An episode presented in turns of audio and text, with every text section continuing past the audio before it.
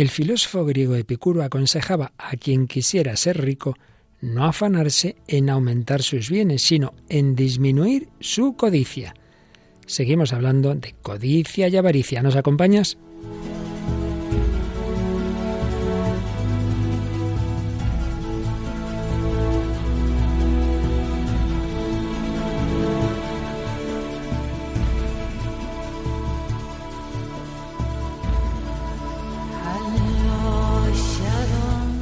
El hombre de hoy y Dios, con el padre Luis Fernando de Prada.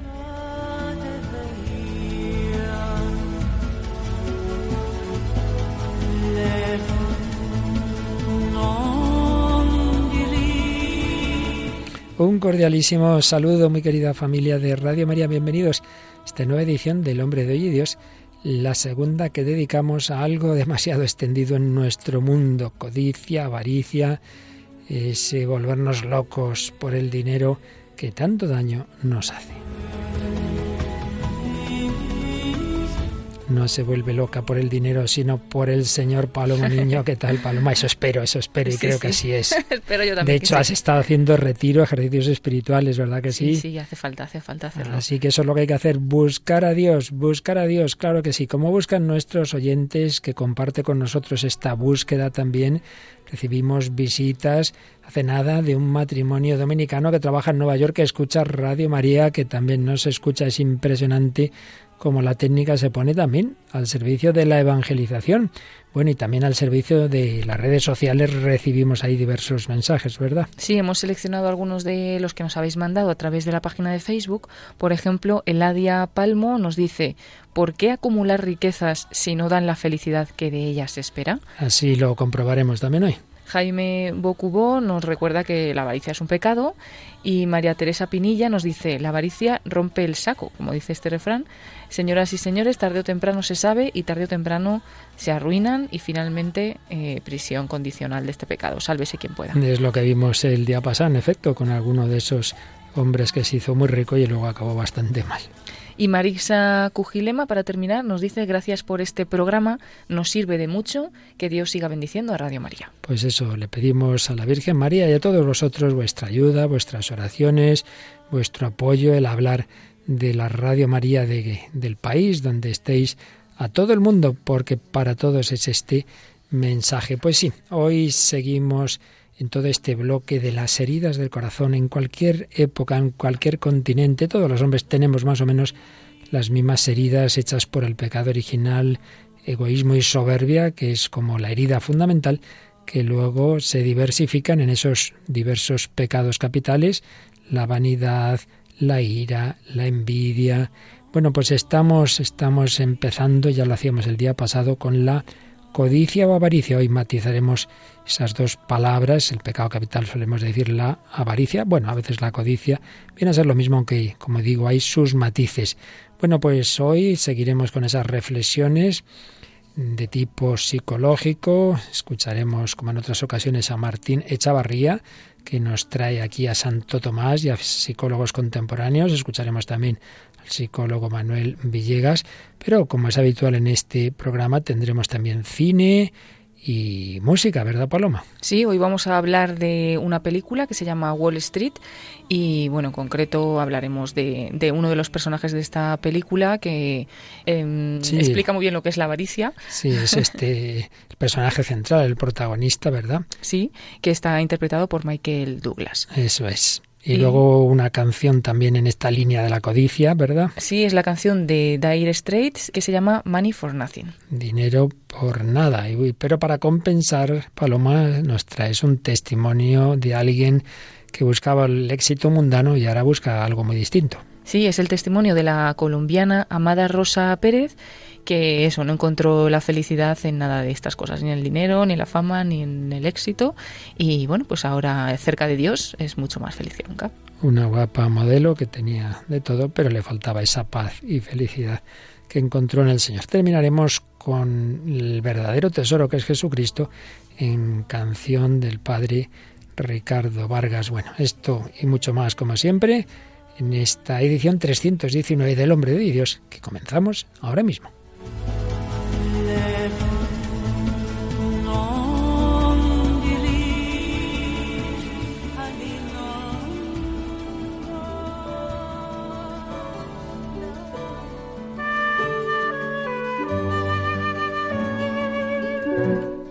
Como sabéis, en este diálogo con el hombre contemporáneo que estamos haciendo ahora, mm, nos fijamos en la relación entre la filosofía y teología clásica, especialmente de Santo Tomás de Aquino, y la psicología moderna y contemporánea. Y nos sirve mucho para ello el profesor Martín Federico Echavarría, que conoce muy bien ambos campos, la filosofía y la psicología. De hecho, pues tiene esas dos carreras y bueno, en su tesis doctoral estudia eh, digamos los niveles o la praxis de la psicología según Santo Tomás de Aquino y relaciona pues distintas heridas, enfermedades y pecados capitales con la psicología contemporánea. Nos quedábamos el otro día en cómo Santo Tomás recuerda a su vez a otro gran doctor de la Iglesia, San Gregorio, el cual nos dice que, claro, estamos hablando de un pecado capital, porque hablábamos de pecados capitales, porque son cabeza capital de otros pecados. Concretamente, San Gregorio enumeraba siete. El endurecimiento del corazón, la inquietud, la violencia, la falacia, el perjurio, el fraude y la traición. Pues bien, Santo Tomás de Aquino, a propósito de estos diversos pecados capitales, mejor dicho, de estos pecados inducidos por el pecado capital de la avaricia, hace unas interesantes consideraciones que nos permiten hacer matices sobre las formas de avaricia. Señala así el doctor Angélico. Como la avaricia es un amor superfluo de tener riquezas, se excede en dos cosas. Va a hablar de dos formas en que algo que en principio podría ser bueno, la necesidad de tener una serie de bienes, pero se excede, se desordena por dos caminos que van a dar lugar a dos matices o dos formas de vivir este pecado. Por un lado, se excede en el retener. Yo tengo una serie de bienes y no los suelto, vamos, que no los suelto. Y ahí es donde hablamos propiamente de la avaricia. Una persona avara es la que no suelta nada. Y de esa avaricia nace el endurecimiento. Llega una persona necesitada, claro, pero no, no, no, es que yo tengo que, que conservar, yo no necesito mis ahorros, pero ya que estaba pasando mucha hambre, nada, nada. Su corazón no se ablanda por la misericordia, no ayuda a los pobres. Pero también a la avaricia, dice Santo Tomás, pertenece el excederse en el recibir, en el querer acaparar, tener más, más. Antes es no soltar, lo que hemos visto. Pero eh, ahora se refiere a, algo previo en realidad, que es el recibir. Aquí es donde podemos hablar propiamente de codicia, y en cambio en el retener la palabra más exacta sería avaricia. Pero a su vez, en este recibir, en este buscar más y más en esta codicia, mm, Santo Tomás señala dos posibilidades. Por un lado, según que está, dice, en el afecto, nace de la avaricia la inquietud. Está el hombre preocupado. Venga, cuidados superfluos, porque quisiera esto y lo otro. El avaro no se harta de riquezas, se dice en el libro del Kohelet del Antiguo Testamento.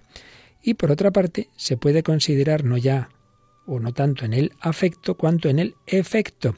Y así en la adquisición de lo ajeno para conseguir algo puede llegar a usarse la fuerza. Por eso hablaba San Gregorio de la violencia o también el dolo, engañar. Y se puede hacer de palabra, ahí está la falacia, pero puede ser incluso un perjurio si es un juramento confirmado. Y si el dolo se comete en la acción, referido a las cosas será un fraude, referido a las personas será traición. Así pues, dos formas de este pecado capital. En el adquirir, en el recibir, la codicia, que da lugar, puede dar lugar a estos otros pecados que hemos mencionado, a estas situaciones de inquietud, de dolo, de perjurio, etc. Y luego en el retener sería propiamente la avaricia.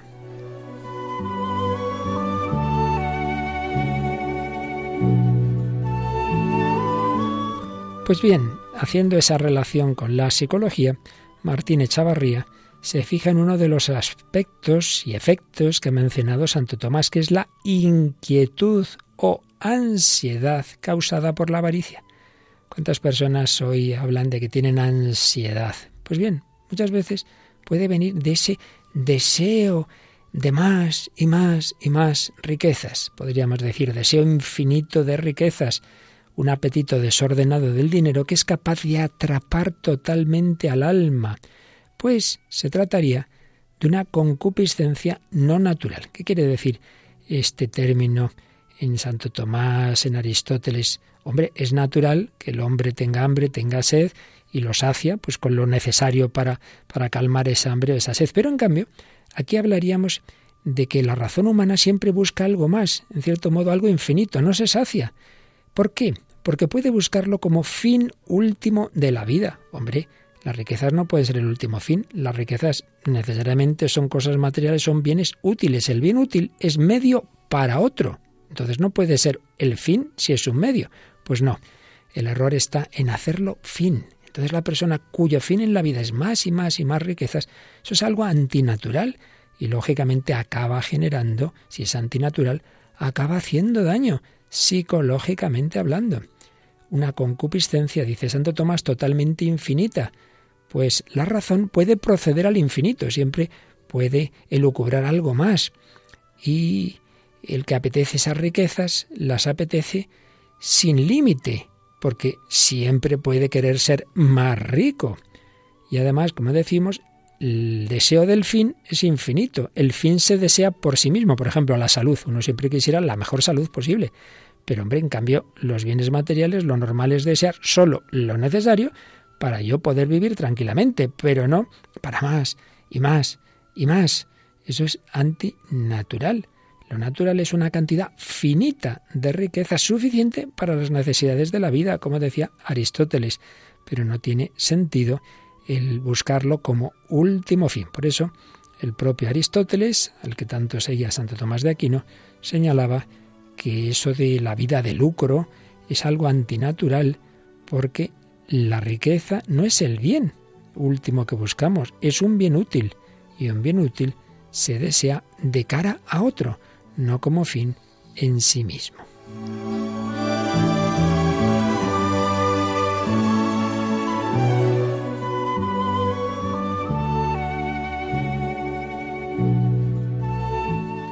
Así pues, deseo infinito de riquezas que está claramente desordenado y que tiene un poder devastador psicológicamente hablando.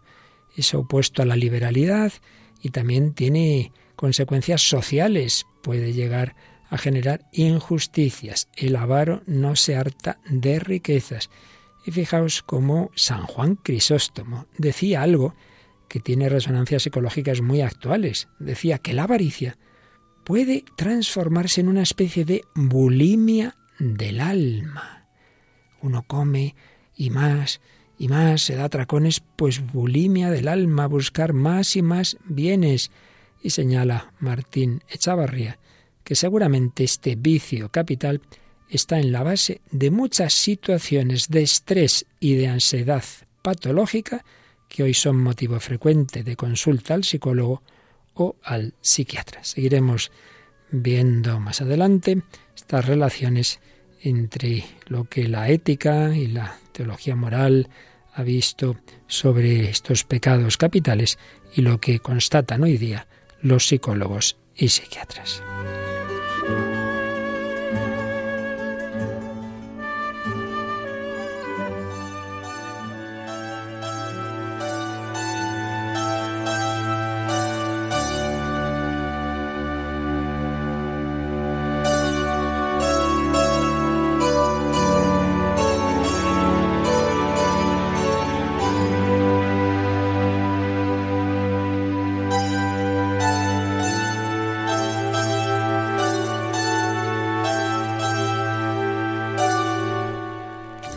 Seguimos en Radio María, Paloma Niño y quien nos habla, Padre Luis Fernando de Prada, hablando de este pecado capital, la avaricia, codicia, esos matices que hemos señalado y que ahora recordaremos, y en relación con la cultura contemporánea, en primer lugar con la psicología. Si hablábamos de Martín Echavarría, profesor de psicología que conoce muy bien la filosofía de Santo Tomás y también la psicología contemporánea. También estamos usando en estos programas este libro de, del psicólogo Manuel Villegas, Psicología de los siete pecados capitales. Y es curioso cómo, con términos, si queréis, más modernos, viene a hablar de las mismas realidades que hemos visto en Santo Tomás de Aquino hace siglos. Santo Tomás distinguía, por un lado, esa avidez por tener, adquirir más y más, y por otro lado, esa avaricia en retener.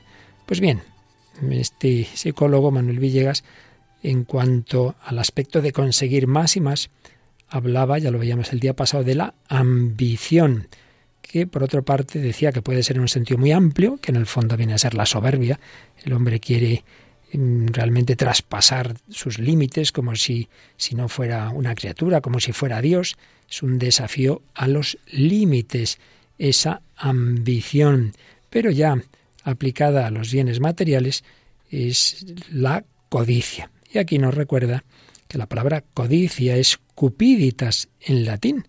Fijaos, cupiditas, ¿recordáis? El, ese, ese dios Cupido. La cupiditas está relacionada con Cupido, que es la versión romana del dios Eros, el deseo. Es curioso, aunque asociado básicamente con la pasión amorosa por ser hijo de Venus, hay que tener en cuenta también la paternidad discutida que se atribuye a Marte, el dios de la guerra, a Júpiter, padre de todos los dioses, a Vulcano, el dios de la técnica. Todos estos dioses que hacen alusión realmente a diversas pasiones, pues tienen que ver con esta cupiditas, con este dios Cupido, como decimos es la versión romana del dios Eros. El deseo. ¿Por qué el deseo? Porque la codicia, la ambición, decíamos que era superar los límites naturales, pues bien, la codicia es aplicarlo a lo económico y social. La codicia es a esa condición social o económica lo que la ambición lo es a la antropológica en general. En la codicia lo que se busca es acaparar recursos materiales, materiales. Claro, siempre el ser humano ha estado preocupado por la provisión de recursos. Mm, necesitamos los bienes y los recursos porque son escasos y los necesitamos para la supervivencia. Y de hecho, pues proveerse de manera adecuada de lo básico para la supervivencia, los alimentos, etcétera, ha implicado en la historia de la humanidad luchas territoriales, ha dado lugar a tantas guerras eh, entre, entre las naciones y fijaos, lo que en otros tiempos era más bien guerra entre las naciones, hoy en esta época de la globalización es luchas entre los grandes lobbies económicos que, pugnan entre sí por el control de los bienes de, de consumo. La historia de la humanidad parece movida por la codicia. La fiebre del oro que movilizó a mediados del siglo XIX a centenares de miles de personas en, en las tierras de California, la explotación de recursos mineros, agrícolas, textiles o de otro género que, que, alimentó el imperialismo y el colonialismo siempre, desde la época de los persas, el imperio romano, bueno, las grandes potencias coloniales, pues todo lo que ocurre a raíz del descubrimiento de América, el neocolonialismo, ya más moderno, el neocapitalismo global, lamentablemente, pues es verdad que la codicia pues ha movido mucho a la humanidad. Y como siempre vemos en este programa, pues todo esto que es algo humano siempre aparece de una manera o de otra en las diversas manifestaciones de la cultura. Por ejemplo, en el cine. Es curioso que hay varias películas que llevan en su título la palabra Wall Street, pues ese centro económico de Estados Unidos. Una reciente El Lobo de Wall Street la menciona aquí Manuel Villegas, una película que como tantas modernas, pues entra en escenas, diríamos, sórdidas, pero hay otra que lleva también el nombre, mejor dicho, hay otras, porque son dos de Wall Street, que son un poco más antiguas, pero que son muy interesantes, Paloma. Sí, vamos a hablar de esta película estadounidense de 1987 que estuvo dirigida por Oliver Stone y protagonizada por Michael Douglas y Charlie Sheen. La película, como bien decías, tiene una secuela, Wall Street 2, que también se llama El dinero nunca duerme. Esta es del año 2010. Y bueno, Michael Douglas interpreta el papel principal interpreta a Gordon Gecko, este personaje, y por esa interpretación ganó el Oscar en 1988 al mejor actor principal. Un poquito la sinopsis o la historia de esta película es que Buck Fox, que es Charlie Sheen, está interpretado por él, es un joven y ambicioso corredor de bolsa que consiguió terminar sus estudios universitarios gracias a su esfuerzo, el de su padre también, y su mayor deseo es trabajar con el hombre al que admira, que es Gordon Gecko, interpretado como decimos por Michael Douglas, un individuo sin escrúpulos que se ha hecho a sí mismo y que en poco tiempo ha conseguido amasar una gran fortuna en el mundo de la bolsa. Gracias a su insistencia, por fin este Bad consigue introducirse en el círculo privado del todopoderoso Gecko y comienza a colaborar con él en sus negocios e inversiones y ahí empieza pues toda la trama de la película. ¿no? Gordon Gecko es el principal protagonista parece ser que está inspirado en un personaje real en la vida de Iván Boesky, prominente corredor de bolsa involucrado en un escándalo de evasión de impuestos y de uso de información privilegiada en los años 80, 1980, y bueno, pues es manipulador, poco escrupuloso, dispuesto a todo con tal de obtener lo que desea y bueno, pues esas capacidades le han permitido edificar un gran imperio financiero en el cual pues en este en esta vida suya no se va a introducir también este otro personaje, Bad Fox, y bueno, a partir de un discurso de de Gordon Gecko que le toca especialmente y dice yo quiero ser como él, ¿no? Y se mete un poco en, en, su mundo y empieza ahí diferentes tramas en la película. Pues precisamente vamos a escuchar el momento central de ese discurso están ahí pues los socios de una determinada empresa. Alguno ha atacado a este Gordon Gecko diciendo que es un hombre peligroso y él se va a defender y va a manifestarnos su filosofía que podemos escuchar ahora. Yo no soy un destructor de compañías. Soy su liberador. La cuestión es, señoras y señores, que la ambición, a falta de una palabra mejor, es buena es necesaria y funciona. La ambición clarifica y capta la esencia del espíritu de evolución, la ambición en todas sus formas, la ambición de vivir, de saber, de amor, de dinero, es lo que ha marcado la vida de la humanidad y la ambición salvará no solo a Teldar Papers, sino a esa otra empresa que va mal y se llama Estados Unidos. Muchas gracias. La ambición es buena, la ambición salvará. Madre mía, menudo panegírico de la ambición que te ha parecido. Sí, ha llegado a decir que es necesaria y que funciona. Claro, él le habrá funcionado para montar su imperio, ¿no? Y conseguir ciertas cosas, pero bueno, incluso ha dicho que es necesaria para evolucionar, ¿no? Como para el espíritu de evolución y para seguir. Entonces lo confunde un poco, como sí que es bueno, ¿no? Querer saber más o querer lo que decimos siempre de los pecados capitales, ¿no? Que está que, provienen de algo bueno. Desordenan algo bueno. Yo no sé si incluso mm, está de fondo pues la teoría de la evolución en tanto en cuanto pues claro sobreviven las especies más dotadas, claro, a costa de cargarse a las más débiles. Por eso hay otras películas, ¿no? Como la más reciente, El lobo de Wall Street, que se come a los corderos. Y bueno, pues lo que habíamos el día pasado, no en un personaje más o menos de ficción, sino en alguien real, ¿no? En ese documental que comentábamos, pues eh, como esa gente, esas personas que han sido muy ricas y luego tantas veces acaban muy mal, incluso pues perseguidas por la justicia o generando unas crisis tremendas a tantas otras personas humildes, buenas, que se han fiado y que, que se han arruinado, ¿no? Porque estas personas no tienen escrúpulos y todo eso al final pasa factura personal y social. Bueno, pues un famoso grupo eh, cantaba, bueno, yo creo que todos los grupos modernos de alguna manera han tenido este tema de la codicia y la ambición presente y cuál nos traes, nos traes ahora. Pues hoy vamos a hablar de una banda británica de rock conocida, Dire Straits, que eh, bueno, traemos la canción Money for Nothing, extraída de su quinto álbum de estudio, lanzada en 1985. Era el segundo sencillo de este disco, estaba compuesta, está compuesta por Mark Knopfler en colaboración con Sting y bueno, comercialmente fue el sencillo dentro de este disco que mayor éxito tuvo. Ganó el premio Grammy también a mejor actuación de rock eh, en grupo con vocalista en 1986 y bueno, la canción un poco habla o lamenta ¿no? que los artistas obtienen dinero a cambio de nada y chicas gratis. Y bueno, también fue una letra no muy comentada en ese momento y criticada y demás. Es curioso porque, porque de alguna manera podemos entenderlo como, como crítica, autocrítica, ¿no? A ellos mismos, ¿no? Pues como a los artistas tienen, tienen una vida fácil, las estrellas del rock les dan dinero por nada y chicas gratis, como dices, etcétera, etcétera. Bueno, pues vamos a escuchar esta canción Money for Nothing de Dire Straits.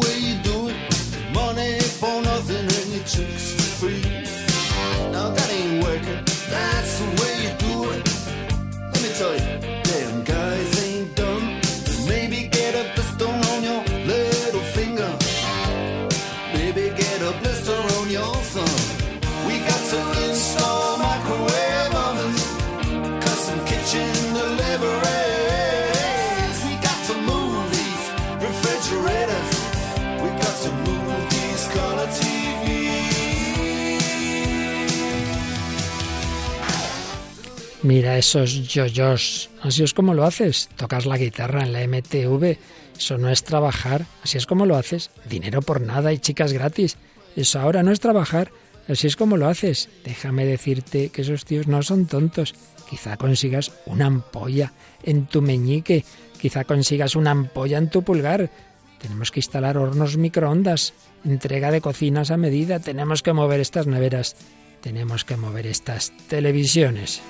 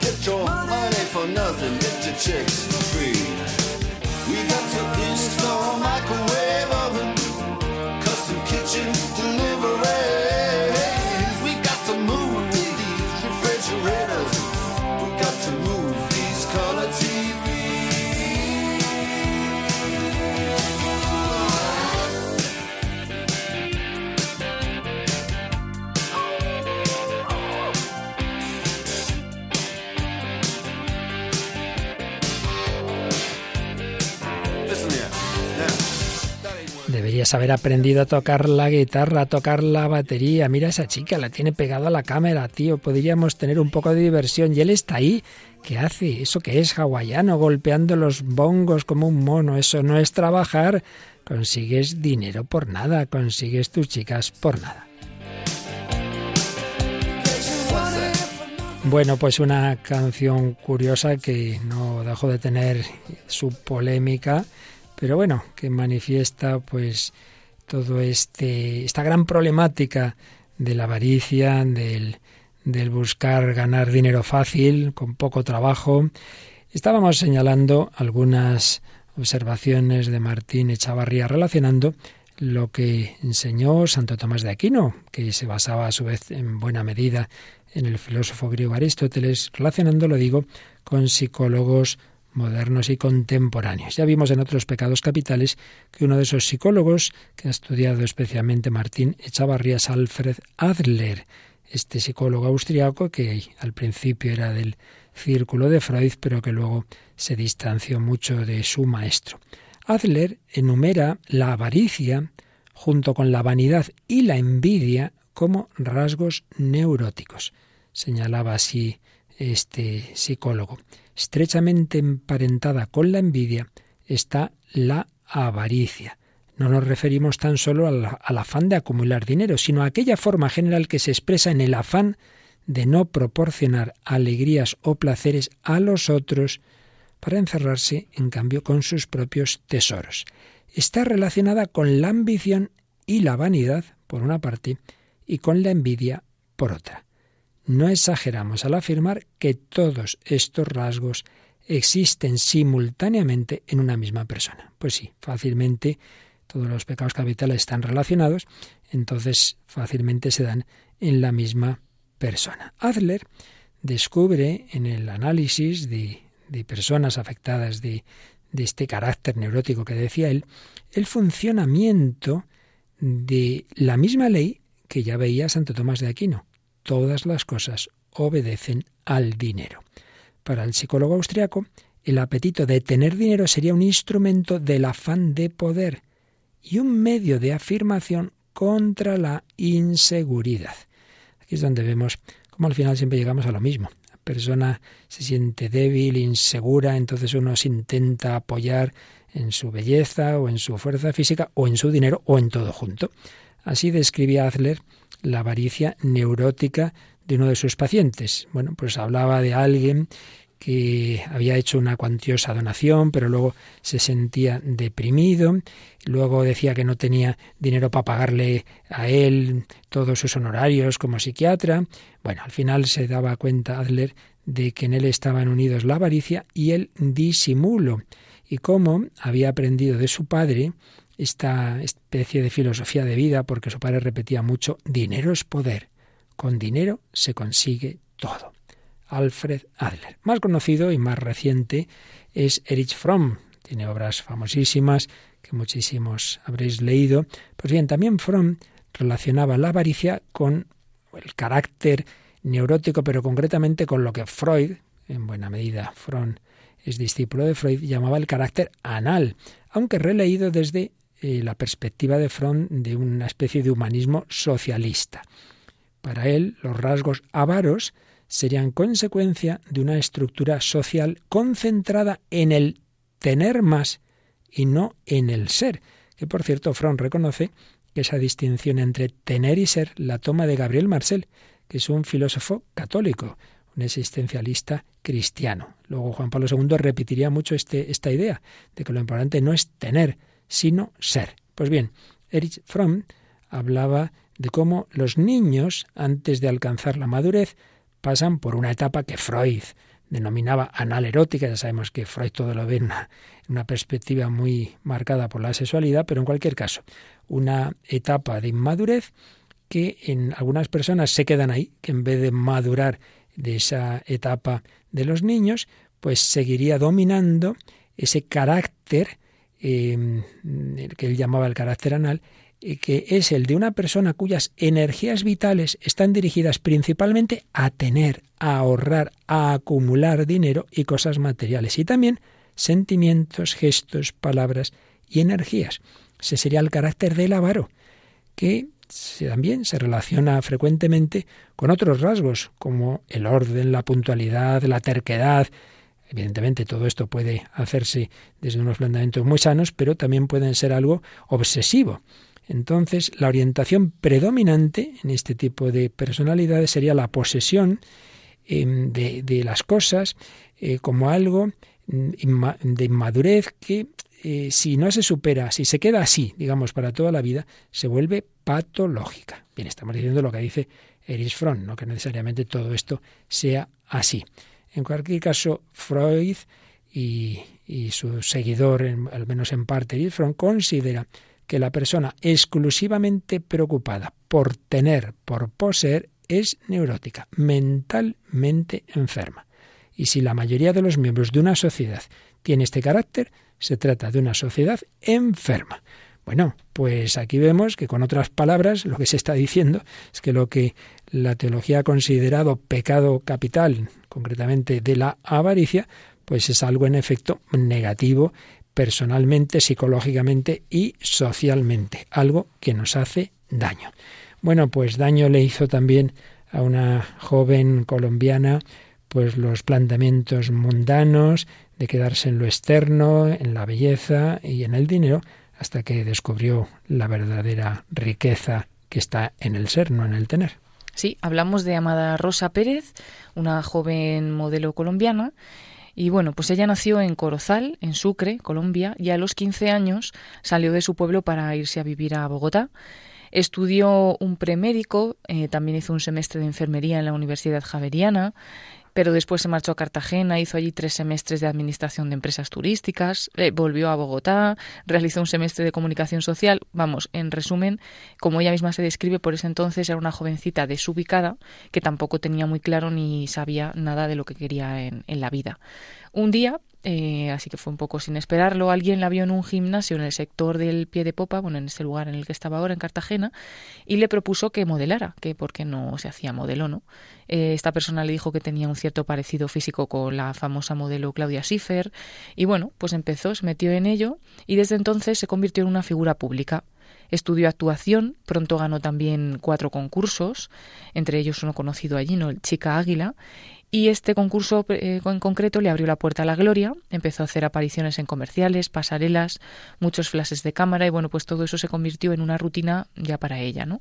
Su imagen era admirada en medio país, también incluso algunas veces eh, era modelo en el exterior y bueno, todo eso le llevó a aumentar también su trabajo físico para mantenerse en forma dentro de los estrictos estándares de talla y peso ¿no? que exigen las agencias de, modelos. Eh, le sumó muchas dietas, dos cirugías y bueno, pues vivía en este mundo, ¿no? en un mundo también de glamour, extravagancias y muy lejano al que ya conoció pues cuando era niña en su pueblo.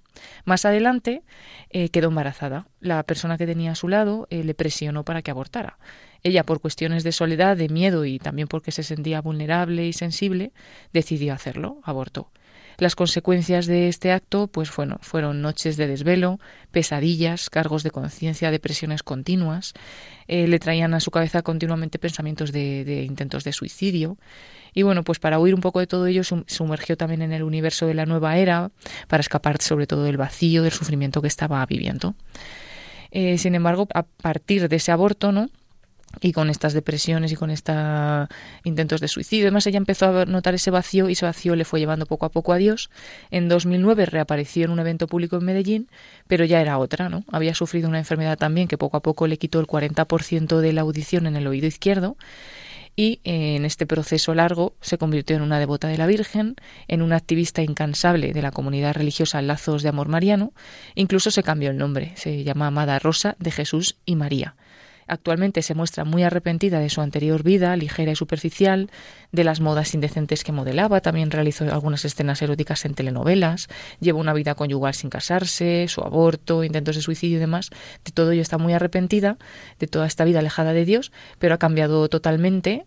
Y bueno, en concreto vamos a, a escuchar un momento en el que ella hace su primera confesión y experimenta que ese vacío en el que se sentía con tanta, tanta fama y muchas cosas, pero bueno, luego en el fondo vacía y sola, pues eh, cambia, ¿no? Cambia su vida eh, la primera confesión. Sí, en una de las ocasiones en que dio testimonio, que tenemos esa grabación, que la hemos puesto a veces en Radio María, pues como dices, vamos a escuchar ese momento tan bello, tan impresionante, que es el momento cumbre de su conversión. La felicidad no se compra, también me decía el Señor.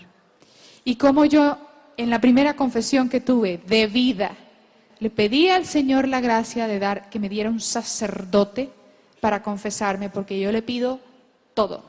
Y empecé, cuando yo me fui a confesar y estaba en pleno momento, en plena confesión, empecé a llorar como una niña chiquita, esto era una cosa impresionante. Yo sentía que era indigna de recibir el amor de Dios. Me sentía sucia, manchada, me sentía no era hija de Dios. Y yo no sé, pero yo siento que así es cuando llega un alma al cielo después de muerto. Porque no es Dios quien condena, es uno mismo quien se condena, porque Él nos dio libertad. Él nos ama, pero también nos dio, y porque nos ama, nos dio la libertad de escoger el camino de Dios o el camino de Satanás. Solo hay dos caminos, no hay intermedios. Y entendí y sentí en ese momento la misericordia de Dios. Los pecados, si uno recoge los pecados desde Adán hasta el más pecador, el de hoy, es una gotita en el mar, en el océano de la misericordia. Imagínense la misericordia de Dios, así tan grande es el amor de Dios. Pues yo me sentía peor que una pulga, indigna de recibir esa misericordia y ese amor. Yo te perdono. El yo te perdono. Ustedes no saben la alegría que me dio a mí de sentir ese amor del Señor y de sentir esa angustia, ese arrepentimiento de haberlo ofendido. Todo lo que había hecho en mi vida, de andar mendigando un amor que no, amores que no son verdaderos. Si supieran el amor que Dios nos tiene, no estaríamos llorando, ni angustiados, ni preocupados, ni sumergiéndonos en cosas que no valen la pena, ni poniéndole mucha atención al que dirán. Era impresionante cómo sentía yo mi corazón ardiendo de amor, de felicidad, de paz. Jamás, jamás en mi vida había sentido eso. Y el mundo jamás me lo dio. Jamás se los va a dar. Porque yo no estoy aquí parada por, ser amada Rosa Pérez. Porque estoy hablando en el nombre de Jesucristo. Porque por algo Él murió en la cruz.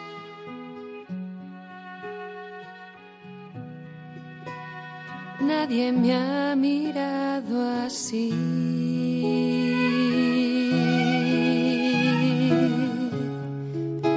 Sin fijarse en mi miseria.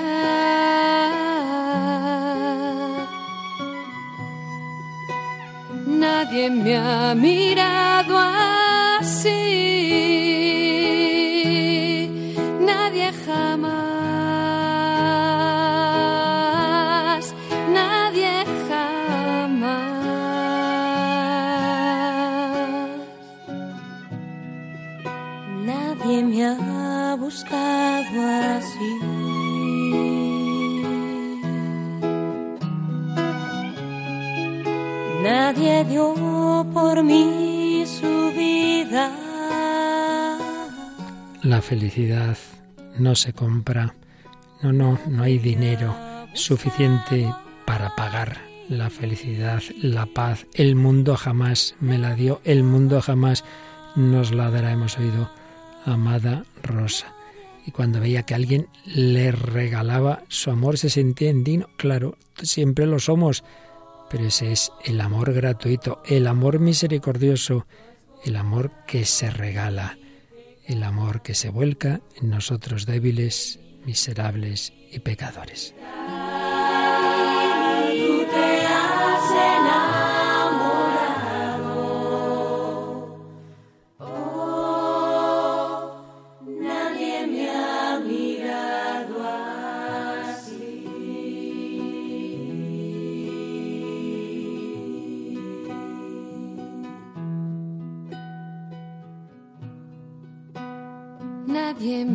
Mirado así.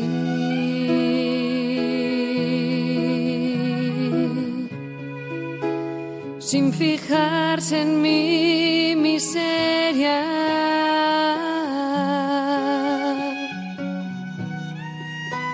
Nadie me ha mirado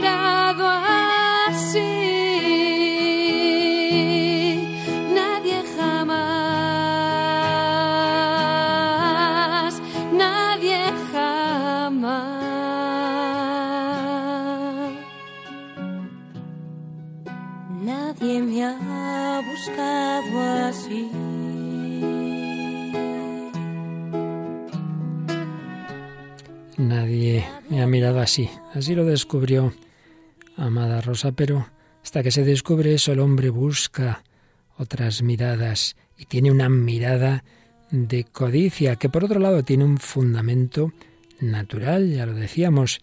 Por eso señala Manuel Villegas que hay unos componentes estructurales de la codicia que en principio son lógicos, la percepción de la escasez de recursos, y el afán de acaparamiento de los mismos. Si no creemos que va a haber alguien que gratuitamente nos va a dar lo que necesitamos, entonces nos pondremos en lucha y podremos decir aquella famosísima frase Scarlett O'Hara pronuncian lo que el viento se llevó.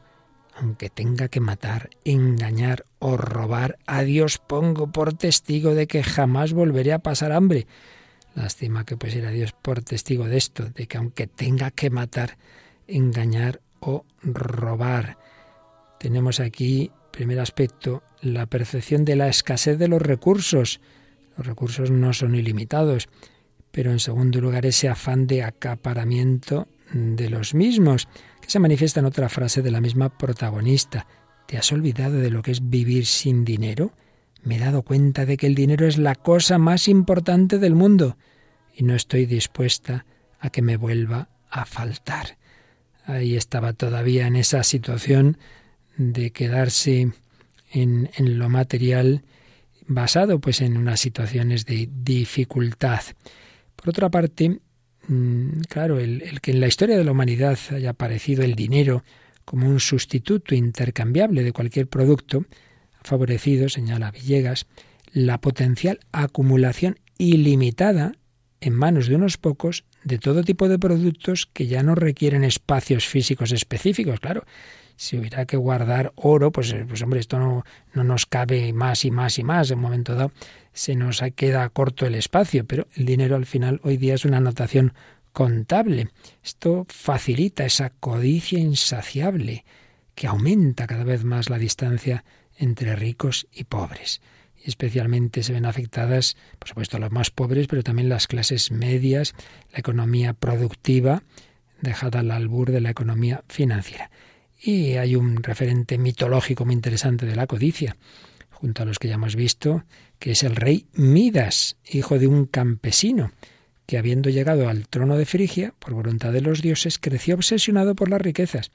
Y por eso cuando Dionisio, Bobaco, le ofreció satisfacer un deseo por haber ayudado a Sileno, un sátiro compañero suyo, ¿qué le pidió Midas? Que todo lo que tocase se convirtiese en oro. Ah, mira, fíjate qué bien, vas a tener un montón de oro. Pues sí, vio cumplido su deseo, para su desgracia, claro, porque todo lo que tocaba se convertía en oro, sí, las mujeres se convertían en estatuas de oro, la comida se convertía en mangares de oro, con lo cual inmensamente rico no podía ni siquiera comer y se veía condenado a morir de inanición y estéril sin poder dejar descendencia, todo se convertía en oro. Bien, este es un, un referente mitológico, así como el día pasado veíamos otro. Y, si nos venimos a nuestro tiempo, pues hace alusión Villegas a una noticia tremenda, tremenda, de 2014. Un joven mató a cuatro personas en Estados Unidos, pero se salvó de la cárcel porque se le aplicó un diagnóstico de una palabra en italiano, afluenza. ¿Qué es esto de la afluenza? alegaron afluenza como eximente. Según el abogado Scott Brown, la influenza es una enfermedad psicológica que impide a los hijos de los ricos tener una noción clara de la gravedad de sus actos.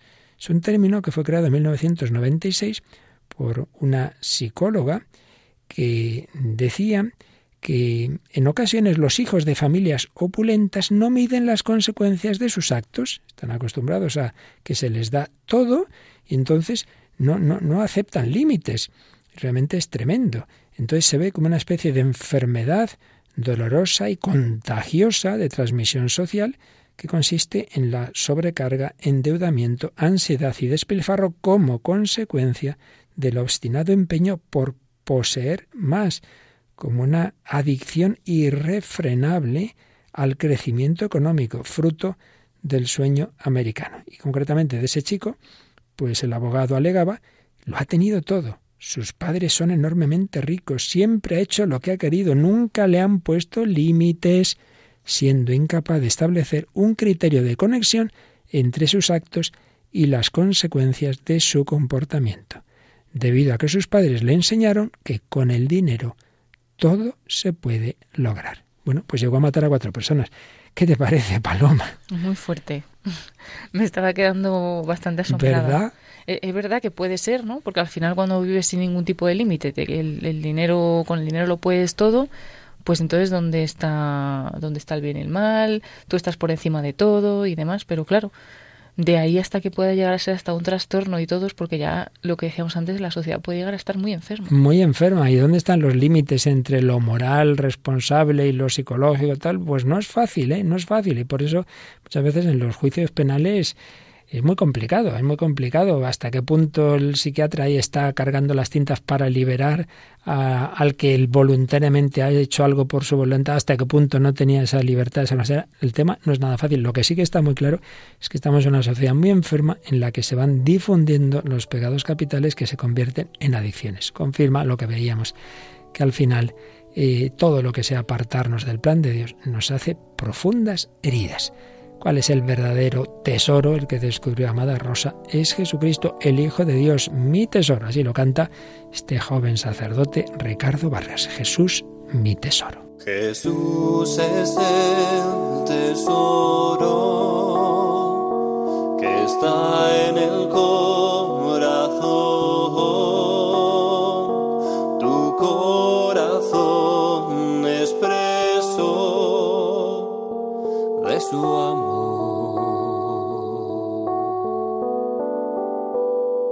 amor. dejar tu amor aquí, donde ladrones hurtan, o llevarlo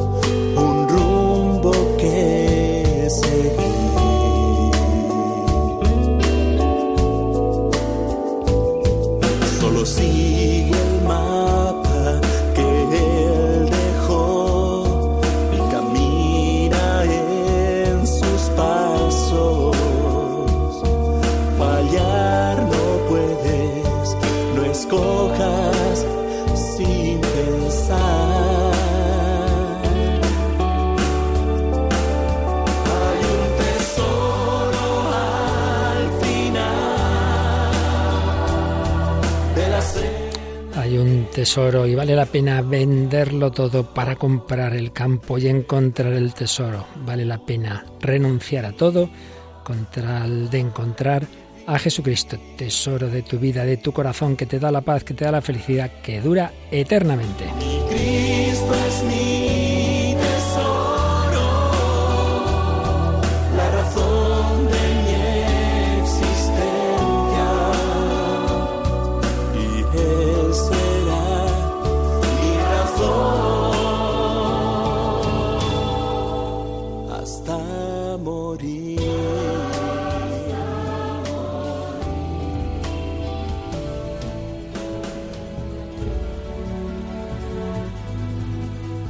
La razón, la razón de mi existencia hasta morir, la razón de nuestra vida, de nuestra esperanza, de nuestra paz. No, no, el fin no es acumular más y más que nos genera ansiedad, que nos genera tensión, que nos puede llevar a la violencia, en fin, a tantas heridas del mundo de hoy que Jesucristo es capaz de sanar. No ha venido a por los justos y no a por los pecadores. Es el médico que viene a por los enfermos. Viene a por cada uno de nosotros, le pedimos que nos siga curando, Paloma, y seguiremos hablando un poquito más de esta enfermedad, esta fiebre del oro, de esta codicia, de esta avaricia, seguiremos hablando, pero ahora en España, en Radio María España, vamos a sumergirnos en música sagrada, no en música codiciosa. Sí, con Eusebio Guindano, el padre Eusebio Guindano, eh, escuchamos el programa Música de Dios. Y como siempre, pedimos a nuestros oyentes que sigan en comunicación con nosotros, que nos digan sus opiniones, sus comentarios, sus testimonios a nuestro correo o redes sociales. En el correo electrónico el hombre de hoy y Dios arroba radiomaria.es o a través de la página de Facebook que tiene el mismo nombre del programa, fácil de recordar, el hombre de hoy y Dios. Nos buscáis y ahí podéis hacernos todos los comentarios. Pues gracias a Paloma Niño y a todas las personas que hemos traído aquí, pues a esa música, a esta psicología de, del profesor Villegas o del profesor Martín Echavarría, por supuesto a Santo Tomás de Aquino, Aristóteles, también a esa película Wall Street o a esas canciones de Dire Straits, todo. Y por supuesto al testimonio de Amada Rosa, que ha descubierto el verdadero tesoro. Que todos lo descubramos. Hasta el próximo programa, si Dios quiere. Así concluye El hombre de hoy y Dios, un programa dirigido en Radio María por el Padre Luis Fernando de Prada.